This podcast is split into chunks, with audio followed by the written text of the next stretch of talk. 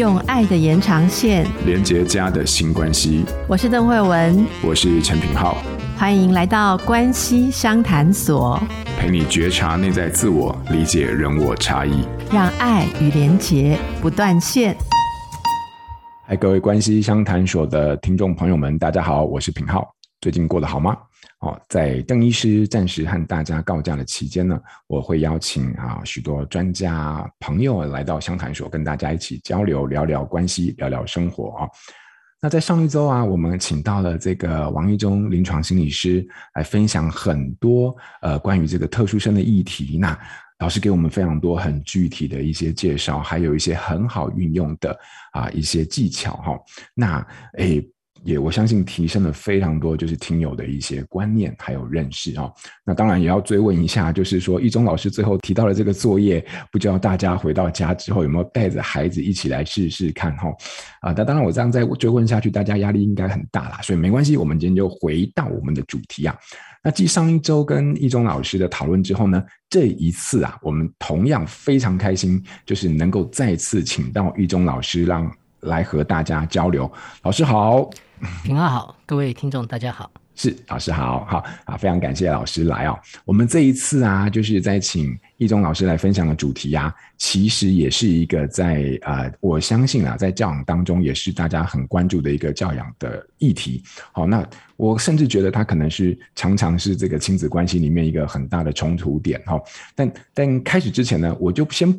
卖个关子啊，我不讲这个主题，那 但是呢，我要在节目当中呢来考考各位听友哦，呃，我也顺便考考易中老师好了，不敢说考，就是请易中老师一起来玩哈。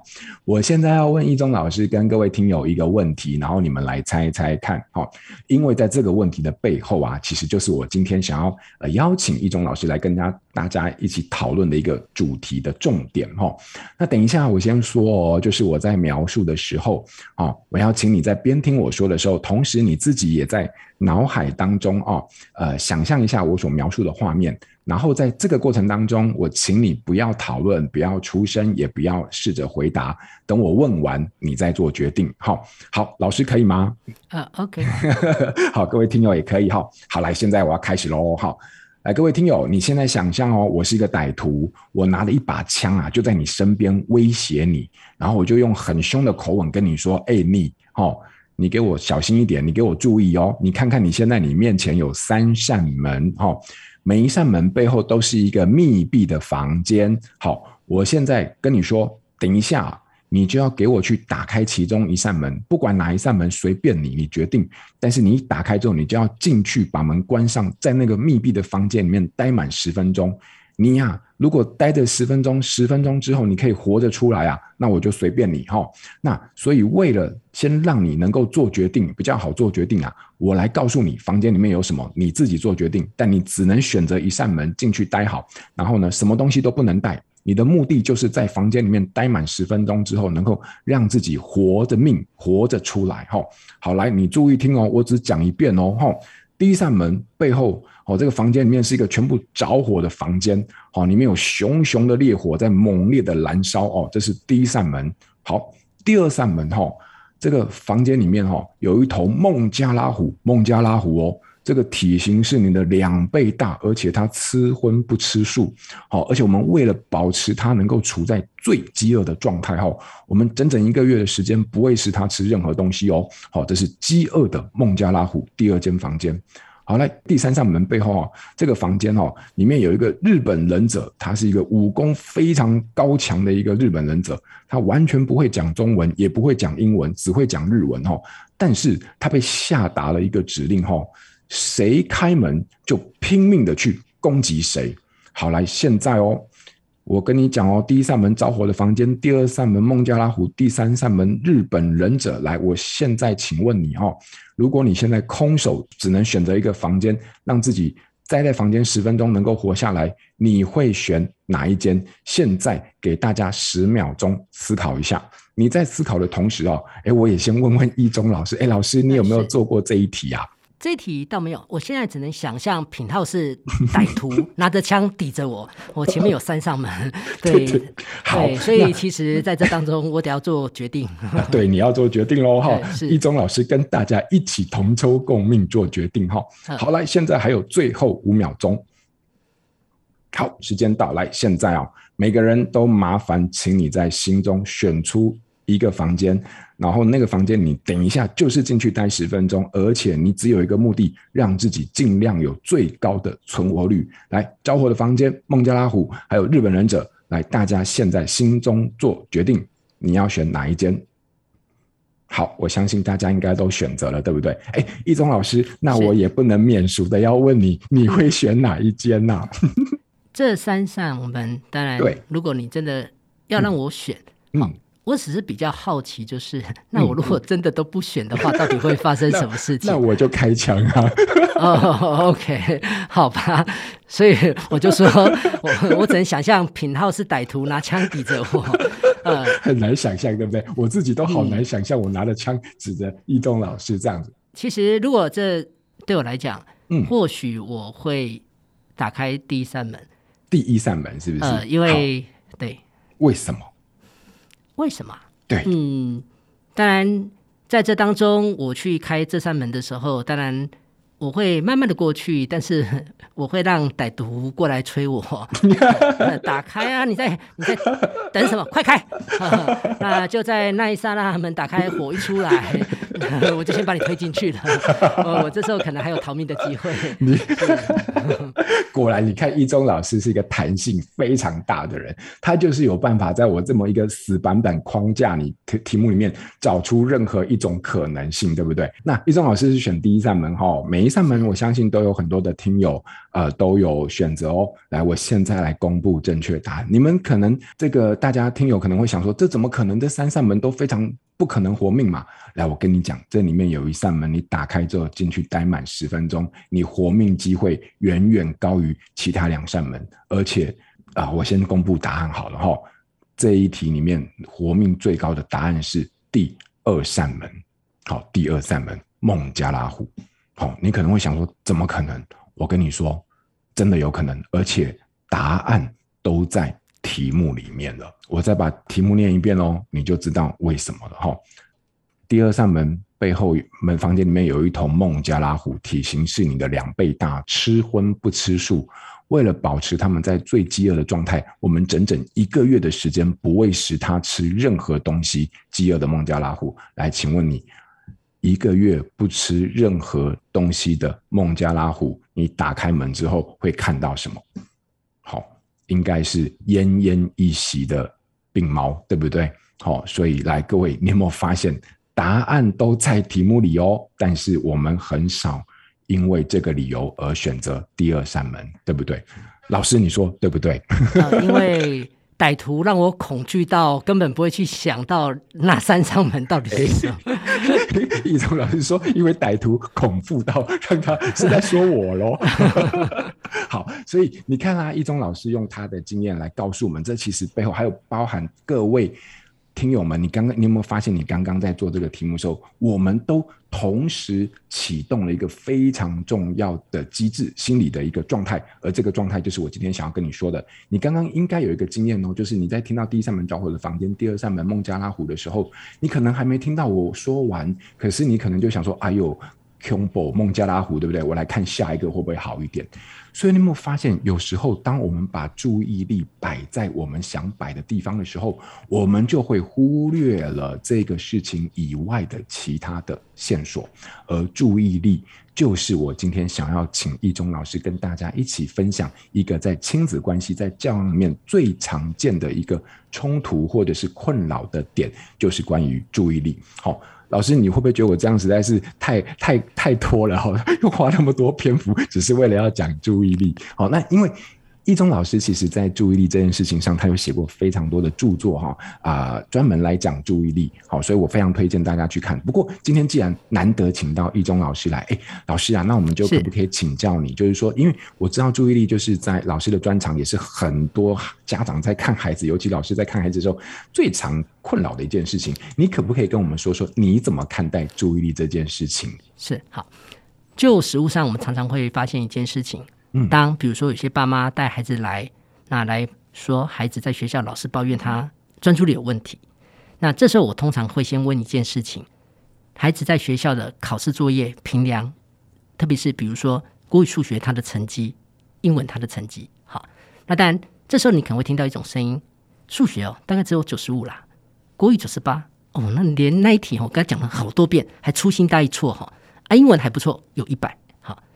这个时候，当然我们看到一件事情，考试它本身是一种输出，所以在这个过程中，首先第一件事情来了，当孩子他的国英数假设都可以考到一个水准，那至少反映一件事情，孩子本身他在这个时间内，比如说在这四十分钟的时间内，四十五分钟的时间内，因为专注力本身是任何的事物在我们清醒的时候，他都所需要具备的最基本的一个能力。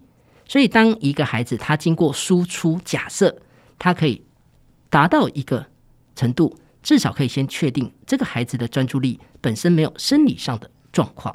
好，但是反过来，孩子考试考不好，也不等同于他的专注力有问题。现在，也许爸妈可能会说，他的国语、数学、英文在学校考得很差，考得不及格。好，那这时候我接下来再问第二件事情了。那请问他在做什么事情？可以维持一个长时间的专注力，除了除了三 C 产品之外，这时候可能会听到有的爸妈可能告诉你，我就告诉他不要花那么多时间看小说，他就喜欢看那个哈利波特，然后一本一本哈放在放在地上哈，害我差点哈利波特哈。好，那这时候我们听到什么？事实上，这个孩子他喜欢阅读，那但文字的阅读基本上他是需要。极高度的一个专注力，因为他得需要把这些文字做一些解读，做一些各种不同的排列组合等等。好，那现在我们会看到孩子他课业上不理想，当然这时候反映的或许是什么？或许是他的基础没打好，或者是时间心思没有摆在这上面。谈这件事情，主要是要先做一个厘清，因为我们有时候很容易把孩子，我们在跟他讲话。他眼睛不看我们，这时候就认为他不专心。可是反过来，今天一个孩子如果他在画画，他在做拼图，他可以边画边拼，边跟我说话，边跟我聊天。反而这个孩子的分散性注意力，反而是更好的一件事情。所以专注力本身是一段历程，它不是只是那个点，它是一个历程，它这个是时间轴一直在走的。好，所以在这里的话，也常常会。跟爸爸妈妈老师提一件事情，我们常常问孩子，告诉孩子，你要专心一点，专心点，专心点。如果今天孩子突然间问我们，妈妈，什么叫专心啊？好啊，这几年你告诉我，一直告诉我哈，要专心，要专心，要专心哈。啊，什么叫专心？我想大多数的大人可能一时都会说不出来。没多久，我们醒过来，专心就是要认真嘛。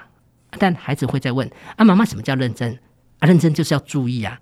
啊，什么叫注意？啊，注意就是要专心。就你发现我什么都没讲。一个例子，我们能不能以孩子听得懂的方式来跟他解释，来跟他说明什么叫专注力？通常我会用一个例子。啊，你不是常常跟妈妈摇八叉要去夜市捞鱼哈？那妈妈问你哦，你捞鱼的时候，你的渔网对准的是什么？是不是在里面那边游的那些鱼哈？不管你有没有捞到，你有没有发现你一直在追视？一直在追，一直在追，一直在追这些鱼哈。其实这个过程，这个历程哈，本身就是一个专注力的历程。你没有捞起来，可能包括你的手眼协调的问题，可能包括老板黑心的问题，可能包括这条鱼过胖过重，BNI 超过二十四，可能腹围超过九十哈。所以其实在这当中谈专注力，事实上是一个无所不在的，生活上无所不在的。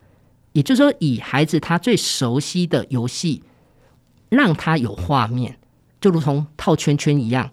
今天我可能会让孩子知道，像我们在套圈圈，你有没有发现我们会先锁定前面的公仔，选择前面的小小兵。接下来我们会看手上的这个圈圈的大小，接着仔细来看底下的这条线，来调整我们的距离。接着我们的手会开始力气，会开始开始来。控制，接下来我们把圈圈套出去哈。这个历程，不管你有没有套住，实际上这整个历程，其实对我来讲，其实就是一段专注力的过程。所以在这当中的话，等于是让爸妈妈妈了解，专注力它并不是停在那边的，它其实是一个动态的。老师，你刚才用一个非常生动的一个孩子们生活当中都会有的经验来捕捉到那个专注力或者是注意这件事情它的一个样貌。我觉得用这样的经验去作为一个理解的媒介。很多时候是我们家长在沟通的时候，真的是很呃没有注意到的部分哈。所以如果说我们大家都可以，诶，刚刚一中老师分享的这个部分，如果我们可以有一个这样的一个替换跟呃使用的话，我觉得也对于孩子啊，其实去抓到那个注意这件事情的那个概念跟那种感觉，其实是非常重要的。那老师，我想问问你，就是很这个。你刚刚有讲到，就是注意力，它其实是一个专注的过程。那很多时候，其实就是说，他有没有办法在生活当中去体现出或表现出一种高度的，比如说问文字理解，或者是专注在某一些事情，除了三 C 以外啊，因为三 C 它就是太容易让任何人有专注力有问题的人都沉溺在里面。可是，当他其他需要呃阅读理解或者是一些体验的东西，他有办法在那个地方很聚焦的时候，那个就是一种对专注力的一个。呃，看看到一个专注力的表现，那有没有我们对于家长来说，或老师来说，哈，我们怎么去有没有一种原则或者是一个是呃方向，就是说概率的去去推论出啊，那这个我的孩子到底是专注力呃跟其他孩子到底是有好还是没有好啊？嗯，这里首先我们先确认一件事情，就是眼前的孩子他的智能是在一定的水准，哦，就是至少是一般的水准。好，嗯，因为像今天。如果说我们眼前两个孩子，一个是像智能障碍唐氏症的孩子，一个是 ADHD 过动儿，好，那这两个孩子你会发现，唐氏症它本身受限是他的认知，ADHD 是他的专注力受影响。可是我们现在如果给这两个孩子做一个简单的动作，比如说拿起夹链袋，把饼干放进去，这时候我们看谁可以做得久。那这时候我们会发现，其实反而是唐氏症。在他能力范围内，他可以维持一个长时间。ADHD 他反而不行，好，所以这是第一个重点，就是说，在谈专注力，我们可能要把理解这件事情要先排除掉。同样谈专注力，还有一件事情要排除，就是焦虑。比如说，有的孩子有分离焦虑，事实上，他跟妈妈分开之后，他所有的注意力都摆在妈妈的身上，所以他人在幼儿园里面。事实上，他很难专注在老师的教学上。他可能不断的会问老师：“老师，现在几点了？啊，老师，我妈妈会不会来？老师，刚才那个救护车是不是载我妈妈走？”哈，所以这时候焦虑的问题是要先解决焦虑。这种情形就如同选择性缄默症的孩子，我在教室里可能因为很担心老师叫到我，我的声音被听见，所以我的所有的注意力都放错地方。另外，第三个要排除就是态度。对有些孩子来讲，事实上，我们认为他不专心，可是事实上，孩子是看人，他不列的信道，好，不买单。你讲什么，他其实根本不把你当做一回事，好。所以理解排除，焦虑排除，对立反抗的态度排除。那接下来我们来看专注力这件事情，有一个方向就是先看结果，就如同我们刚才提到的，今天如果是考试作业，我们就先看结果。如果说孩子是一些操作性的，比如说有的孩子组装、画画等等，好，我们先从结果来反推。假设孩子本身他可以有一个结果出来，那至少可以先确定他的专注力本身不是问题。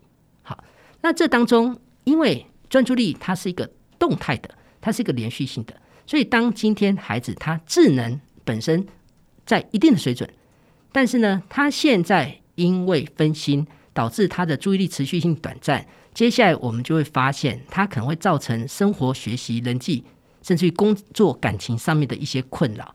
所以，一个孩子专注力本身是不是个问题？我们这时候就要来看，那他的注意力到底影响到什么？这种情形就像今天爸爸妈妈说这个孩子不专心，可是他的成绩假设国英数都可以考到九十几分，那我就想问，那他的问题到底影响在哪里？也就是说，我们认为他专注力不好，可是事实上他在考试、他的作业，他并没有影响到。所以在这当中的话，他含专注力，如果爸爸妈妈担心、老师担心，我们或许是可以从结果，因为结果本身是一个输出，我们可以从结果来去做一个反推。哇，老师讲得太清楚了，因为就是关于注意力这件事情，很多时候我们就很容易就是觉得就认定。诶，他就是注意力有问题，可是往往在那之前，其实有可能他的智力的问题啊，他理解的能力的问题，然后他有情绪的问题啊，就是他很焦虑啊，尤其焦虑是非常吃大脑的这个资源的，尤其是吃注意力的资源，然后或者是他根本就是压根就是心里面就是抗拒你这个人或抗拒这件事情的时候，那像这些东西。他都有可能会表现出注意力不好的状况，可是我们往往没有去抓到这些东西的时候，就很容易认定他是注意力不好的结果。那要不要看一个人的注意力好不好？其实看他就是在呃看这个表现的结果，再来倒推回去。嘿，老师，那在这个注意力的理解下，我觉得我听友们应该都非常清晰。那我们就要来讲一点实用的部分。那不知道老师，你就是说，呃，在生活当中啊，比如说我们在亲子互动啊、教养当中，有没有一些就是能够我们拿来跟孩子一起呃一起合作，或者是一起操作，然后同时就是既可以帮助注意力，然后又是一些我们在生活当中可以促进关系的呃一些技巧或者是活动呢？我非常建议亲子之间其实可以一起拍照。呃，这个拍照过程中，照相主要它本身是一种删除，也就是说，孩子在这个过程中，他透过照相，他去聚焦。那但在这里的话，我们可以跟孩子，比如说针对同一件事，像好一零一，那你拍，孩子拍。如果我们现在各自约定，假设好，我们各自拍三十张，那这个时候的话，没有一定的角度，也就是说。让孩子用他的方式，我们用我们的方式。那当然，你也可以拍家里任何的事物。这时候彼此拍出来之后，这是有一个好处是在哪里？因为专注力有时候反映的是我们跟生活周遭事物的关系。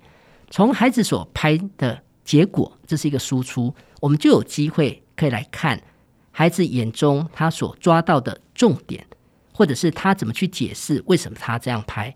那同样的，我们也可以练习，比如说。今天一件事，好，就像刚才提到一零一在这边，那有的孩子可能告诉你，拍三十张会不会太多？事实上，你可以做各种不同角度，甚至于还有一种游戏就是街拍。你带着小公仔，你跟着孩子到外面去做街拍。那这个街拍的过程中变成是什么？当你的公仔跟一零一，那有时候就是主题跟背景；你的公仔跟樱花，那这时候去练习主题跟背景。那事实上，在这当中不断的在建立孩子跟生活周遭事物的一个关联性。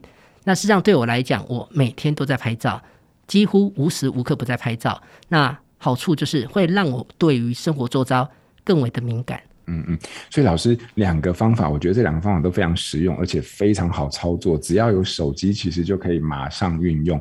一个就是，哎，其实就是拍照。那拍照你可以针对主题，然后呢，我们可以连续在不同的角度或者是不同的取景里面，然后呢，我们一起来拍很多的照片，然后来分享。哎，这样拍的时候你看到了些什么？好，然后从哪个角度啊？那另外一个就是说，我甚至我还可以自己很主动，我就带一些东西，呃，可能在逛街的时候，或者是可能。在玩的时候，我就带一些小东西，然后呢，可是，在把这个小东西跟这个环境放在一起的时候，我把它从背景跟主题的这不同的角度，然后同时来做拍照。那老师，我问一下啊，像这些这个拍照的时候，它其实本身就是可以在促进孩子在聚焦那个当下吗？还是说它有更多其他的呃背后的一些注意力的一些原则？一个部分是聚焦，因为对孩子来讲，他在这个环境。他所抓到的重点，好，那但这当中会看一个是我们给主题，另外是我们让他自由拍，嗯嗯，因为其实，在这么多的讯息当中，孩子如何去筛选过滤他认为重要的部分，所以其实，在拍照过程中也在训练一个敏感度，也就是说，孩子在这当中，他不断的去做一些删除的部分，那在这个练习当下，渐渐的孩子也比较容易。下回遇到一些事情，他可以在第一时间很快就抓到重点。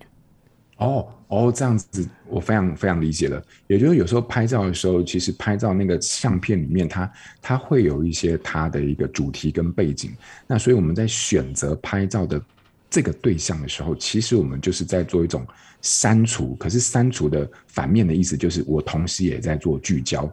那既聚焦又删除，其实它本质上就是一个注意力的一个历程。因为注意力本身就是让我们投注在一个焦点，同时把不必要的东西删除掉。那透过这种呃非常同质呃本质上是接近的一种概念，在做拍照的运用的时候，其实就是在。练习注意力这件事情，我我不知道我这样理解对不对？哎，是，好好，太棒了，老师老师这样讲解，我就突然豁然开朗，我们大概就理解了这样的一个注意力关系。那。老师，老师太好了！就是说，这个活动我觉得非常适合小朋友，因为既满足他们可以拍照的欲望，又满足这个可以暂时拿到一下下手机的快感，同时对家长来说又可以练习注意力，然后我们又有很多交流，透过这个拍照结果做一些交流的一些机会。诶，那老师，这个活动今天我们这个分享的最后啊，那我们的这个新练习的时间，我不知道，就是说老师你诶有没有什么想要让大家一起。可以去操作的一些呃那个练习，然后来回到注意力这个主题。是，嗯，这里有个练习是我们可以跟孩子进行。我想各位听众可能很熟悉，就是我们可以一起跟孩子玩一种游戏，就是不能说你我他。当然，在不能说你我他的过程中，孩子得练习觉察哪些话他是不能说、不能碰。所以一开始的话，我们会先决定谁。先说好，往往如果我要赢，通常我会先开始。比如说，我可能会问品浩，请问这个游戏的规则是什么？因为在这当中，其实专注力也包括孩子本身在说话这件事情上，嗯、我们是否能够觉察我们所要说的这些话？嗯，当我们如果清楚，其实如果说有些字眼它不适合说出来，事实上我们也是在做一个控制。当我们说的好话。说的得体的话，是让对接收的人来说，他也会觉得心情愉悦。那彼此的关系，我想也都会往好的发展。所以可以试着练习看看。哇，这个游戏听起来就很好玩哎！就是说，我们可以在彼此聊天，但是不管怎么聊，就是绝对不可以出现你我他。这个、这个、这个不只是一个游戏，我觉得它其实也在练习大脑非常多关于那个冲动、意志，然后同时还要再聚焦在这些字上面的一些选择性注意力等等。好，所以哎，这个游戏我觉得真的很适合，就是家家人们可以趁空的时候，或者是找机会跟孩子一起玩。我相信应该会有非常多不同的、非常有趣的一些。体会在里面哦。好，所以今天呢，我们非常感谢易中老师来跟我们分享这个关于注意力这件事情。那你会发现，其实易中老师把注意力这件事情在呃孩子身上，我们做了非常多很具体的一些理解的面向，还有一些判断的方法。最后再带到一些我们生活当中可以运用的技巧跟活动，来帮助我们去啊锻炼，而不只是锻炼，其实是帮助孩子们能够在这些活动当中，同时在体会的同时，也能够啊帮助他在注意力这件事情上面有一些进展跟协助啊。好，那希望这些今天的内容啊，能够对。听友们有所帮助，好，也希望你们会喜欢。好，那今天非常感谢大家，还有亦中老师跟我们在线上的交流，我们下次见喽，拜拜，拜拜。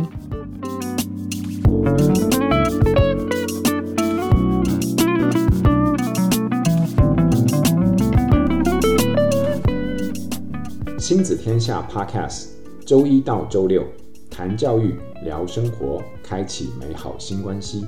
欢迎订阅收听 Apple Podcast 和 Spotify，给我们五星赞一下，也欢迎在许愿池给我们回馈。下次见。